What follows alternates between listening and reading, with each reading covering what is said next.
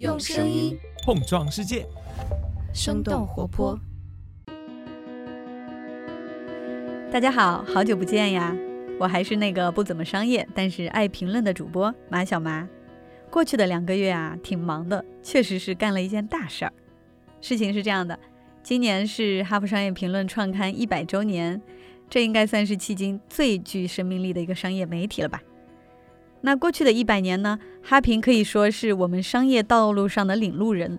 哪怕是在全球都是如此。我们所熟知的管理大师、商业经典理论，比如德鲁克、颠覆式创新等等，很多都源自于《哈佛商业评论》。那值此百年呢，我们走访了很多的学者、专家、合作伙伴，发现了两点共识。第一点呢，叫商业乐观主义。虽然现实有很多的困难，但是大部分人对中国商业的未来保持乐观的态度，因为我们的基本盘以及我们的市场潜力和活力。第二点呢，叫未来商业在中国。我们相信下一个百年会是中国商业影响世界的百年。那基于此呢，我们做了一个特别策划，叫做《新商业文明与数字化经营》，来探讨更好的商业是什么样的，要如何去构建。以及在数字化时代，生意要怎么做才能既有创新又有坚守？特别介绍一下这一系列节目由腾讯广告和腾讯智慧零售特别支持。这一集我特别邀请到了腾讯广告内容团队的大布来跟我们一起聊聊新商业文明和企业经营。来，大布先跟大家打个招呼。Hello，大家好，谢谢小麻的邀请。哎，大布，我记得当时我们去策划这个哈平百年专题的时候，大家有一个探讨，都是基于新商业的这个探讨。那当时你们也提出来，类似于像新商业文明这样的选题，哈，嗯，可以聊一聊，比如说腾讯为什么会对这种选题感兴趣？你觉得在我们构想的这个新商业文明里，腾讯的一个生态位是什么？嗯，谢谢小马老师。当初哈平来做这个百年策划，同时提到新商业的时候呢？我和我整个团队的感觉是很兴奋的，因为作为内容团队，其实我们是一直也在保持这种观察者的视角，所以呢，这边也想先来介绍一下腾讯广告和腾讯智慧零售，我们这两个团队在这应该说近三四年的时间当中一些实践吧。首先呢，其实我们团队本身是有一个理念的，那这个理念可能大家也听过，叫做全域经营。全域经营我稍微来解释一下，就是现在讲的全域经营呢，并非是指腾讯的视角。它是一个站在品牌视角去看待的全域经营，它的价值、它的定义、它的定义是指以消费者为一个中心，同时做好两个整合，就是线上线下和公域私域的一整合。那对于品牌来说，它可能是之前我们所讲到的一种全渠道经营的升级版；而对于消费者来说，那代表着品牌可以给他们提供一种需要随时随地就可以响应的体验和服务。品牌作为一个朋友一样，不打扰，但一直在身边。那在这样的理念之下呢，腾讯智慧零售和腾讯广告其实做了很多的事情。而微信上面呢，现在除了我们的一些社交功能以外，大家也发现我们有了视频号，可以去看一些短视频，然后同时呢，可以在直播里面买东西，然后我们也可以通过品牌的小程序官网去进行购物，然后通过这个品牌的企业微信跟品牌保持一些日常的沟通，然后随时去传递自己的这个需求，并且获得响应和服务。那这两个部门，我们核心就是在帮企业去搭建整个这样的一个事情。呃，从基础来说呢，它所要的基础就是品牌的私域。品牌私域并不是单纯的去指某一个的产品的构建。我举个例子，比如说作为 A 品牌而言，所谓搭私域这件事情，并不是说我今天把我所有的这个用户拉到了我的社群里了，不是这样的。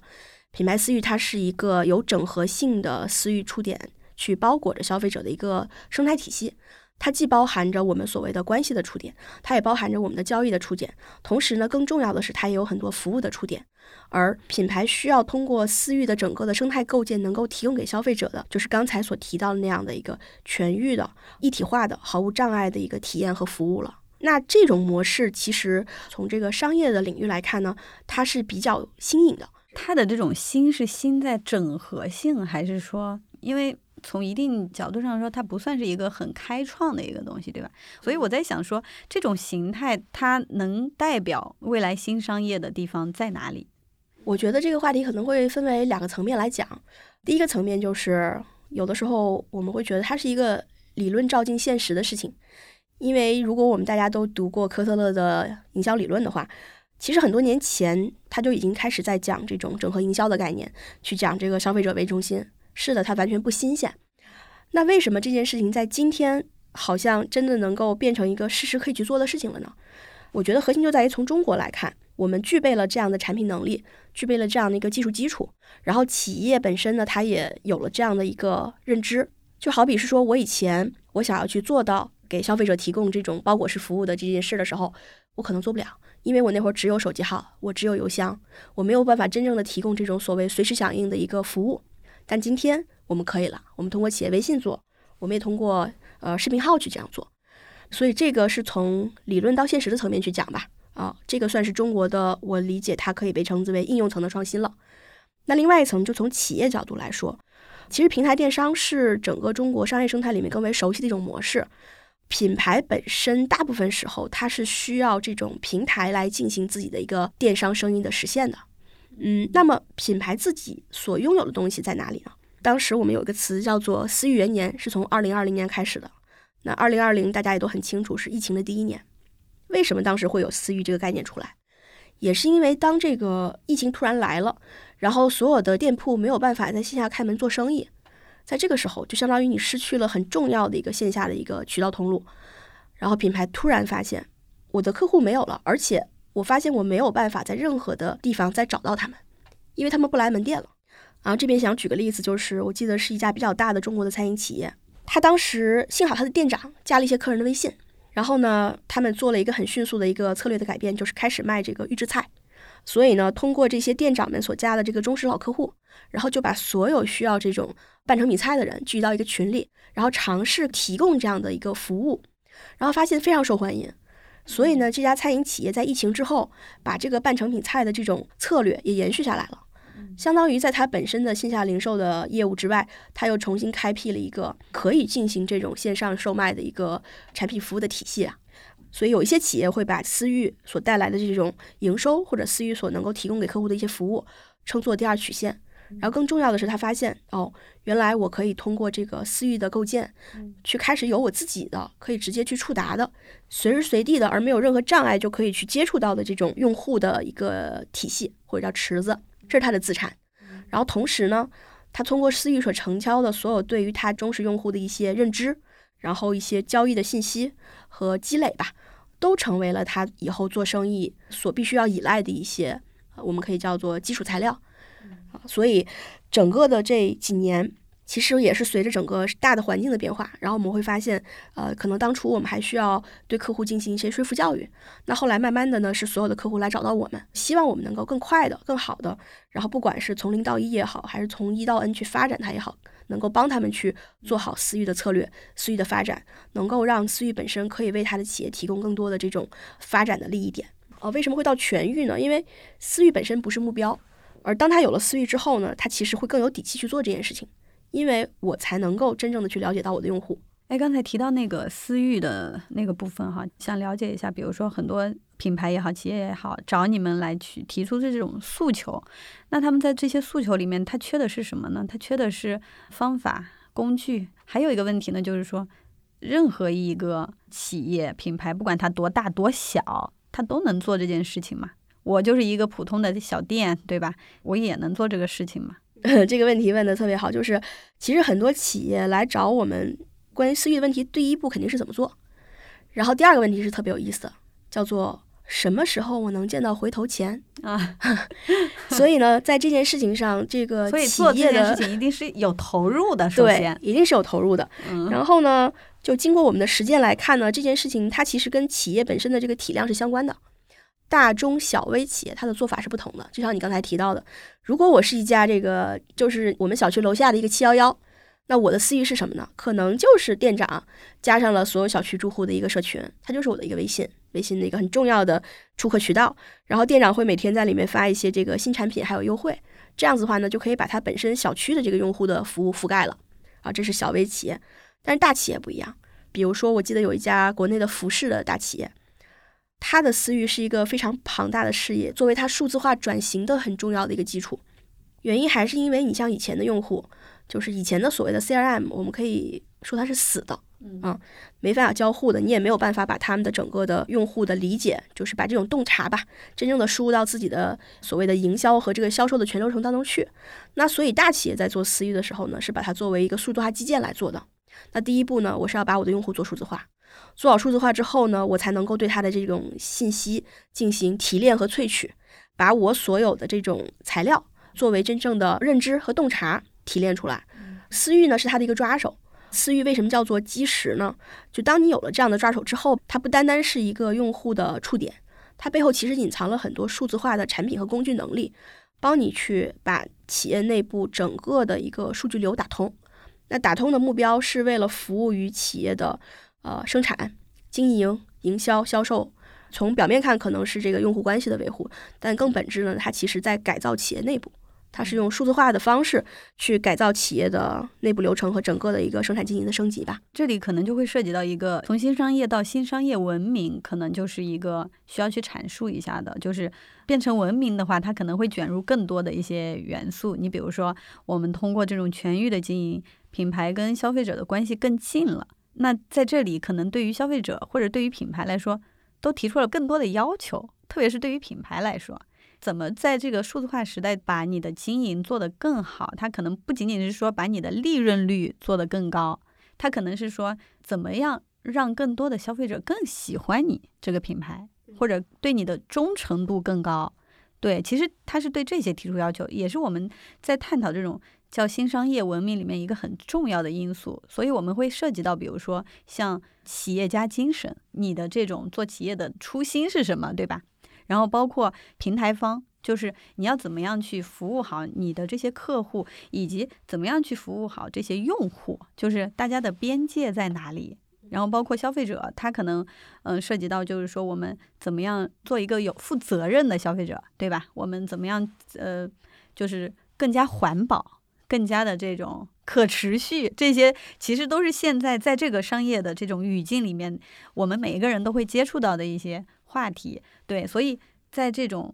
我们构想的新商业文明里面，你觉得腾讯它的一个生态位是什么？首先，在这个新商业文明里面，这个词确实挺大的，我们可能能够感受到我们正处在一个很大的周期变化当中吧。所以说，我觉得这也是哈平之所以想要来探讨这个话题的原因。然后我们作为实践者也能够感觉到，就是在这种叫波涛汹涌的时代，可能有很多新的东西出来了，但你还不能去定义它。所以我们也一起参与到话题的构建里面去，嗯，来试图去解决或者理解这个问题吧。然后，那刚才的这个新商业文明，可能是从道和术的两个层面去说吧，但是可能我们没有办法去讲这个新商业文明的道吧。只是说，就回到我们在做的一些事情，比如说全域经营啊，比如说私域。那这个东西它对于新商业文明的构建呢，我们觉得它是一个，呃，它是一些实践。那在实践层面，我们的道是什么呢？可能也回答一下刚才上一个问题，就是企业来找我们，他们缺什么？应该说这件事情是特别不容易做的。因为刚才提到了第二个问题叫回头钱，就我们现在也跟很多企业来讲，如果你是奔着新渠道或者是呃立竿见影的销售额来做这件事情的话，那可能你的初心是不对的。所以呢，我们的道基本上是我们会去设立一些方法论，在整个的这个对我们的老板也是这一次受邀嘉宾之一，Davis，其实在二零一九年就提出了我们叫做帮助企业构建从零到一的私域的一个方法论，叫私力增长模型。那里面大概是从组织力、运营力、产品力和商品力几个维度，然后帮助企业去归纳了其实要做私域的一个步骤和大致的一些方向和规则。那这个东西对于很多企业去做它的私域战略来说，是一个比较好的一个引导。那我们其实也一直在不断的去升级这个私立的模型。那比如去年我们就已经变成了一个平台，然后呢，整个智慧零售团队会给客户去提供更加定制化的方案，那帮助很多企业，就是当我走完了从零到一的这个构建的流程之后，我如何能够从一到 N 走得更远？那这里其实就还隐藏了一个词，应该叫长期主义。哈平一直在提的长期主义。就是不论是私域也好，还是全域经营的整个的布局也好，它就是一个长期主义的事情。这个就是所谓的道，因为文明是一个漫长的过程，它是有很多的因素去形成的。那企业作为文明当中的一个实践主体，那我们当然有一些必须要去遵循的规则。嗯，就我们作为平台，我们更多是工具箱的角色。我们在这个里面，可能我们其实不算先行者，很多品牌是先行者，但是呢，我们可能看到了更多品牌的实践，它是一个战略层的投入，它并不是一个我今天投入，明天就能见到回头钱的事情，它就是需要你坚定信念，制定战略，而且这个战略是一个需要一定时间去坚持不动摇的战略。呃，除了道的层面以外，那术的层面其实就是我们对于各个行业的一些实操的手册的投入，以及在人才培养方面的投入。我们也提供很多的平台的产品工具的使用的支持，那包括一些操作手册。然后更重要的是呢，我们还在为整个的这个行业提供人才。啊，我们腾讯广告和腾讯智慧零售都有学堂。那其实我们就是针对性的。对于全域经营的各个环节，不论是前链路的还是后链路的，以及整个私域的生态当中，它必须要具备的一些呃核心能力去做人才培养，以及我们也持续性的在输出一些优秀的案例，然后希望给到同行业的一些其他品牌更多的参考。然后这一次其实我们也约了很多的业界的大咖来参与到我们的这个专辑里面哈，就是在邀约的过程当中呢，我觉得还蛮兴奋的一点就是几乎每一个。沟通的嘉宾，他们对于我们的这个主题都非常的感兴趣，并且他们在各自的那个视角都表达了很多独家的首发的一些观点，这是让我觉得从另外一个角度去证明了这个话题可能还挺有价值的。所以当时咱们在去做这种嘉宾的邀约的时候，你们当时有没有一些就是哎立刻蹦入你脑海的，就是哎。一定要 邀请到的一些人，为什么是这些人？那个，因为当时我记得这个嘉宾的名单也跟那个小马老师这边碰了好多次。嗯，这个问题就特别好，因为这个话题其实挺大的，它是一个文明的话题，所以我们也不敢轻易的去尝试，所以也是希望它是可以从一个是见微知著吧，一个是从顶层到底层都有一些相应的代表能够去讲一讲。呃，在私域领域，那肯定。第一个进来的就是刘润老师了，所以数字化其实最终都是向数据要生产力，而私域是把人数字化的一个过程，而全域是把那些私域的触点和公域的触点能够进行一个打通经营的一个方法论。嗯，刘润老师，其实我们已经合作了两年多了，那包括像私域的定义、全域经营的一些理念的延展和梳理。很多东西都是跟刘润老师一起做的碰撞，因为他不但有这种一线的经验，而且他是一个特别厉害的商业战略的专家，他能够非常简单的把一件复杂的事情解释的非常清楚。呃，所以这个对，当然是我们最希望能够邀请到的一个专家的人选。然后呢，还有 Candice 的王信，品牌建设不是成本，不是费用，而是任何一个企业中长期达到高效的卓越发展最重要的一个投资，就是大家不要。轻视了这个投资。呃，他之前一直是在做 Brand Z 的，我相信只要是营销圈，应该没有人不知道 Brand Z。我觉得品牌等于长期主义的一个代表吧。那所以在这个话题里面，其实品牌的分量是很重的。我们也希望在品牌层面能有一个足够重量级的专家来去讲一讲这方面的一些呃理解和品牌在这种新商业时代的一些演进，什么变了，什么不变。嗯，然后另外当然是我们的老板。啊，林景华先生，是我们一直以来建设微信是把它当成一个连接器，我没有特别定义你要用什么样的方式去跟消费者产生连接，所以啊，我们在商家跟客户之间也没有刻意的去定义一种固定的操作模式，因为它未被完全的定义，所以它有多元性跟扩展性。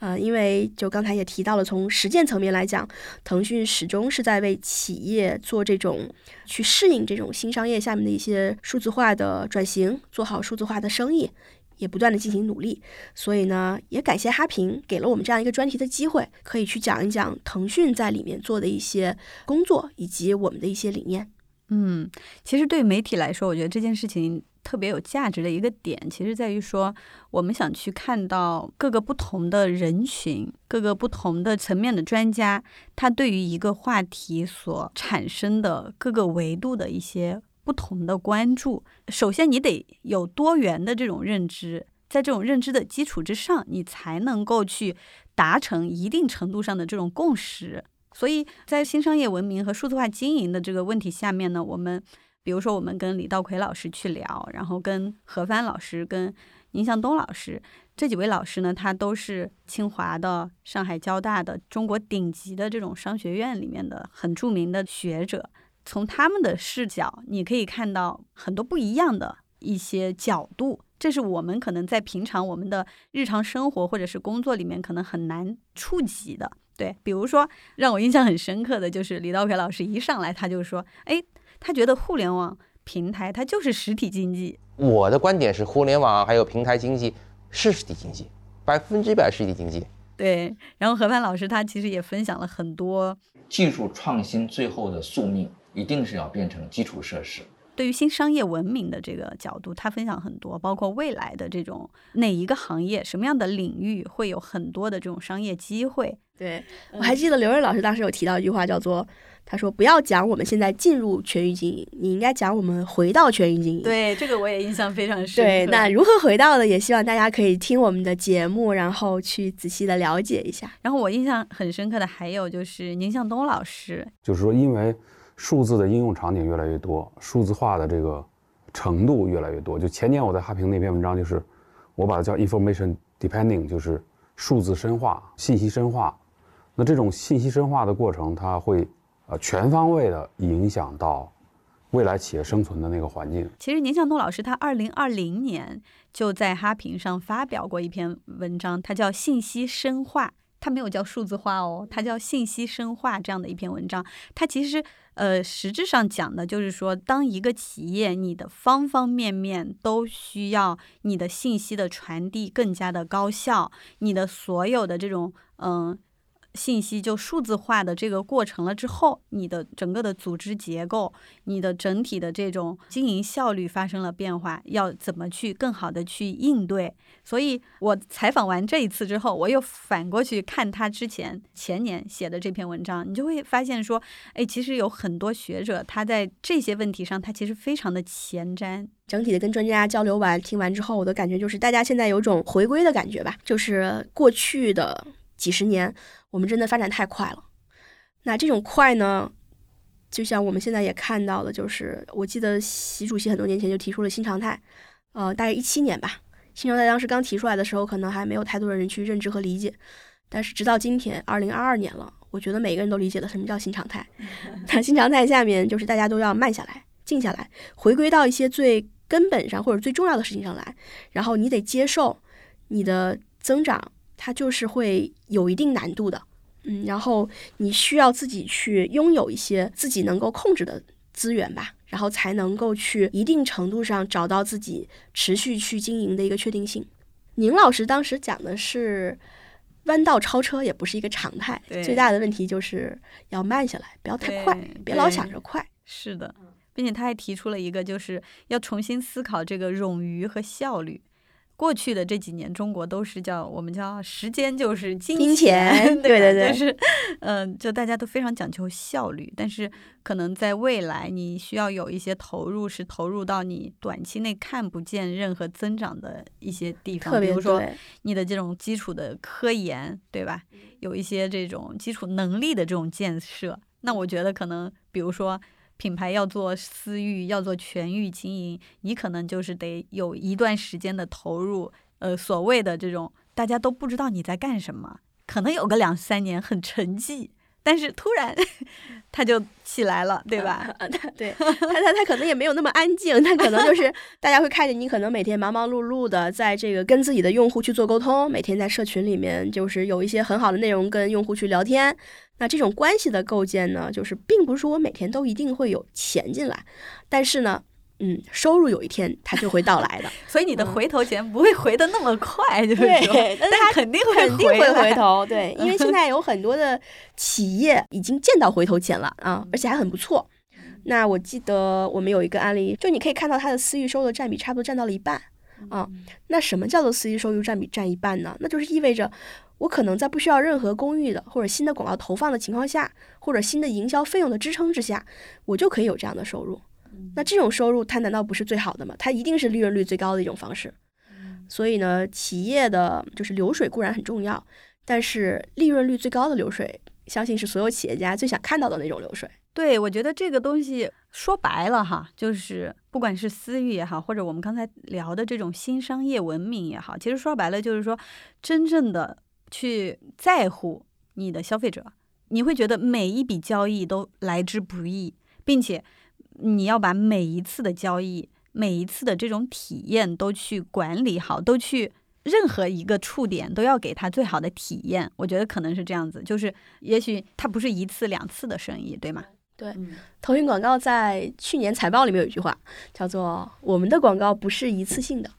是什么意思呢？就是因为我们是基于微信生态和整个的这个腾讯生态的一个广告的平台嘛，所以那我们这里的广告，它除了给你带来巨大的公域曝光之外，它能够到你的私域，它能够帮企业去沉淀好你的这种用户的资产，就是更好的广告吧。对对对，我觉得对于广告这个东西呢，其实最近这几年大家的认知也会有一些变化。比如说，从最开始的大家觉得，哎呀，广告就感觉这个东西就没有价值，就是广告嘛，对吧？或者是说我们在看视频、看电视、看电影的过程当中，你会觉得这个东西它天然的跟这种有价值的内容它是相排斥的。但是对于从业者来说，哈，这几年来我们我们会看到，就是说，哪怕你是一个普通的消费者，你也会。我不知道大家有没有这种感受哈，就是说，可能有的时候你是需要这些东西的，就是你是需要某一些信息帮你去让你的生活变得更便捷，或者是让你的选择变得更加的便捷，你不需要在很多里面去做选择，对吧？或者是说，它能够提供一一些更好的一些解决方案。给到你的生活里面，所以其实这几年来，我觉得我不是很排斥这种好的广告哈，因为我觉得好的广告就是可能就是在你特别需要的时候，它正好又在。这个好像也是李道奎老师在分享的时候，他也有提到，就是他还举了一个很有意思的例子，因为广告的本质是信息，所有人都希望我看到的是有效的信息，然后那腾讯广告其实在这个模块上，我们是。呃，我们是持续在努力的吧，就是我们可以呃从各个行业不同的一些生意的逻辑出发，去帮品牌去梳理出，比如说你什么样的场景，那我有什么样的信息，通过什么样的互动方式被消费者接收到，然后同时呢就是不打扰啊，这个是很关键的。嗯，更重要的就是作为广告的一员呢，我们现在觉得其实广告做的事情已经远远大于广告了。就为什么我们也会。那个觉得参与这个话题很好的原因，就为什么我们我们要去做一些理论研究，我们要去讲私域，就是因为现在广告这件事情，它已经变成了很多企业，尤其是数字化广告，它不单单是一个广告要投放什么内容的问题。那很多时候呢，我们需要给到我们的客户提供的是一个全盘的解决方案。比如说以这种母婴行业为例吧，嗯，那你说母婴行业，比如说我们要给妈妈投奶粉广告。我不能只对我的客户说说，你看，你就在朋友圈投哪种素材就好了，这个是不够的。我们需要让客户去理解整个母婴行业的消费者发生了怎么样的变化。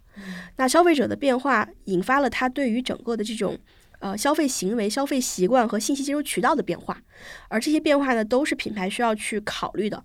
我们一定程度上需要给客户去建议说，你大概要在什么样的通路上去更好的能够跟消费者做好沟通。我们会跟他讲说，我们建议你去做一些私域的布局和尝试，然后呢，去引导他去看的，就是能够更好去适应这个数字化的时代吧。对，我觉得这个其实是品牌和企业特别仰仗平台的一个地方，因为它其实需要很多的这种数据也好，对这种信息也好，帮他去做这种决策嘛。并且现在有很多的产品，它可能真的是我们叫 D to C 也好，对吧？它很多都是前端的这些反馈，然后驱动着后台它去。做产品的开发，去做整体的，比如说定价的这种策略，对吧？其实现在基本上是这样的趋势。对，就是整个广告的，首先从这个广告以前的业务来讲，就是我们的这个服务的链路或者叫服务的这个深度是极大的加深了。就刚才你讲的那个例子，是我们这边有真实的案例的，某饮料品牌，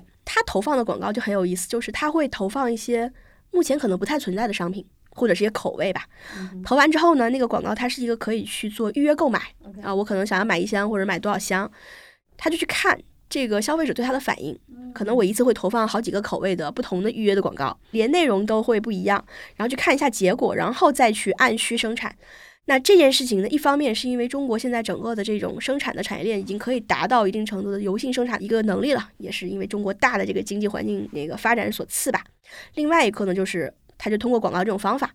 去大致预计到了消费者对于某个产品的一个偏好和量，然后他再去按需生产。D to C 就是我们所谓的叫做直连消费者的品牌，有很多都是这么去做的。他可能不会面对像传统品牌那样的所谓的库存压力了啊，他就是按需生产。嗯，对，我觉得这个就很有意思。就是我们既然提出了新商业哈，那其实一定是说，呃，对应着一些变化的。嗯，我在这一次跟这几位老师聊完，我就感觉到有几个变化哈。第一个变化是说，嗯，有很多的类似于像广告这样的定义这样的一个概念，它在每个人心中它的内涵外延已经发生了变化。现在我们去聊广告，跟过去十年我们去聊广告不一样。大家对它的认知发生了变化。第二个呢，就是像这种中老年的这种消费人群，他的认知也在发生了很巨大的变化。因为现在的中老年可能是过去十年、二十年前的那种青壮年或者是中年人，对吧？那他们成长为中老年的这个消费群体之后，其实他们对于这种生活的品质的要求、生活的这种需求发生了很大的变化。然后还有一类就是年轻的这个消费人群。它跟我们过去的这个人群也发生了很多的变化。其实归根到底就是这个人群、这个消费群体发生了变化。那其实说白了就是说，在整个中国的这个呃商业环境里面，我们的这个人对于美好生活的这种需求，它其实进一步提升了。呃，未来的商业机会或者说新的商业文明，它可能构建在这样的一种基础上面，所以它对。嗯，你商业的各方面的要求其实都变高了。你比如说，你的产品、你的服务、你的这种品牌相关的一些体验，其实大家都提出了更高的要求。那现在的这种呃企业家，现在的这种创业者，能不能提供这些满足这个消费需求变化的这个人群变化的这些产品和服务？其实这个是很关键的。我觉得人民群众肯定是对于美好生活有着持续的这个期待的，然后呢，也正是因为这种期待，推进了整个商业在往前发展。呃，就是对于自己生活确定性的这种幸福的要求，其实在改变很多事情。那比如说外卖啊，包括这种在线支付啊，或者是就现在我们出不去的有一些云赏音啊、云旅游啊，很多的模式都是因为大家对自己生活的品质是有要求的，然后进而推动了一些所谓的新的商业形态的一些发生和改变。然后再回到私域，那品牌在私域里面能为用户做什么呢？那是因为对于品牌而言，我一定会对我的所谓的忠实的粉丝，我品牌的忠实用户，最好的待遇，就是我希望我的宠粉行为，我的所有的好东西都给到我私域的用户，啊，这是他们应得的。不过我记得我当时还讨论过一个话题，就是说私域对吧是好，但是他面临一个很大的问题，就是他怎么去克制。比如说他他 促销，他降价，他每天在群里推送这样的信息，那对于消费者来说，他不一定每天都需要，对吧？他保持克制，可能也是一个私域做私域的人要面临的一个问题。对，我觉得就是这说的特别好。就比如说，我记得有一个服装品牌之前有一个理念，可能叫三六一的理论，啊，它的核心的意思就是我大概用更多的这个内容去讲述对消费者有用的信息，啊，和一些这种小故事。就是我真的会感兴趣看的，而不是一些促销。然后大概有百分之呃二三十的内容呢是用来解决问题，比如说我羽绒服的保养问题，那我鹅绒的含量问题，那包括甚至包括可能我的鹅是从哪儿来的问题。嗯，这个还挺好的。对，只剩下百分之十甚至是不到的一些内容呢是有我的一些促销信息，而这些促销信息它一定也有一个前提，就是对于这个社群或者对于我现在这个群的用户是有用的。我不能对着深圳的人，在七月份的时候告诉他们说啊，我开始做羽绒服促销了。所以呢，在私域这个部分，企业一定好，一定是要想好定位的。你可以把它当渠道，但是你不能把你的私域用户当做来了一茬又一茬的韭菜。你也可以把它作为一个这种叫做试验场，因为我记得有一个新锐品牌吧，他们在私域里面跟自己的用户去讨论，你到底希望有一个什么样的产品。他会给到他的私域用户不同的一些呃产品原型图，请他们去点评和设计，然后就很像是说，呃，消费者就是我的私域用户跟品牌一起共创出了一个品牌。其实这个特别好，其实每个品牌都有这么一波品牌特别梦寐以求的这种种子用户，对，或者叫忠粉。你看，像我们哈平也是，我们其实也有一些忠粉，就是他在我们的微信群里面，然后，嗯，有时候他甚至能看出来我们哪一篇文章的哪个错别字，会跟我们反馈。就是这一波人，他其实在这种品牌共创上面哈，或者是说在这种品牌未来的经营上面，这波人他其实是非常有影响力的。对对对。那整个专题做下来，我记得咱们应该是有两个月左右的时间。因为中间还有疫情什么的，有一些走访就不是那么顺利哈，但是最终还是挺好的。每一个嘉宾基本上都是面对面的采到跟他们聊，然后我觉得聊的过程当中还非常的尽兴啊。然后在整个聊完之后，就你的认知层面哈，有没有一些变化？套用一下哈平的一句话，应该叫商业乐观主义吧。我觉得可能在聊之前，呃，因为本身我们做行业实践呢，其实既会看到好的案例。也会看到尝试中比较艰难和失败的案例，但整个采访完之后，我的感觉就是，不管前路多么坎坷，但是未来一定是光明的。就消费者的变化肯定是积极和喜人的，那他们对于这种美好生活的追求是不会停止的。那这些不会停止的追求，其实给到了品牌还有我们这样的平台非常大的或新的机会。那我们只要保持好我们的信念和投入，我们要将心比心的。对待消费者，因为我们都是一个个普通的人嘛，啊，我们当然都不希望被当成渠道，被当成一次性的收割。只要去践行一个消费者中心，不断的为消费者去提供价值、提供利益点，所有的商业它都理应会有个一个非常好的未来。好呀，我们也非常的推荐大家去听我们每一期的访谈，我觉得里面还是有很多的干货的。然后我们也很感谢腾讯广告和腾讯智慧零售对于我们这一系列节目的支持，谢谢，谢谢马小马老师，谢谢大布。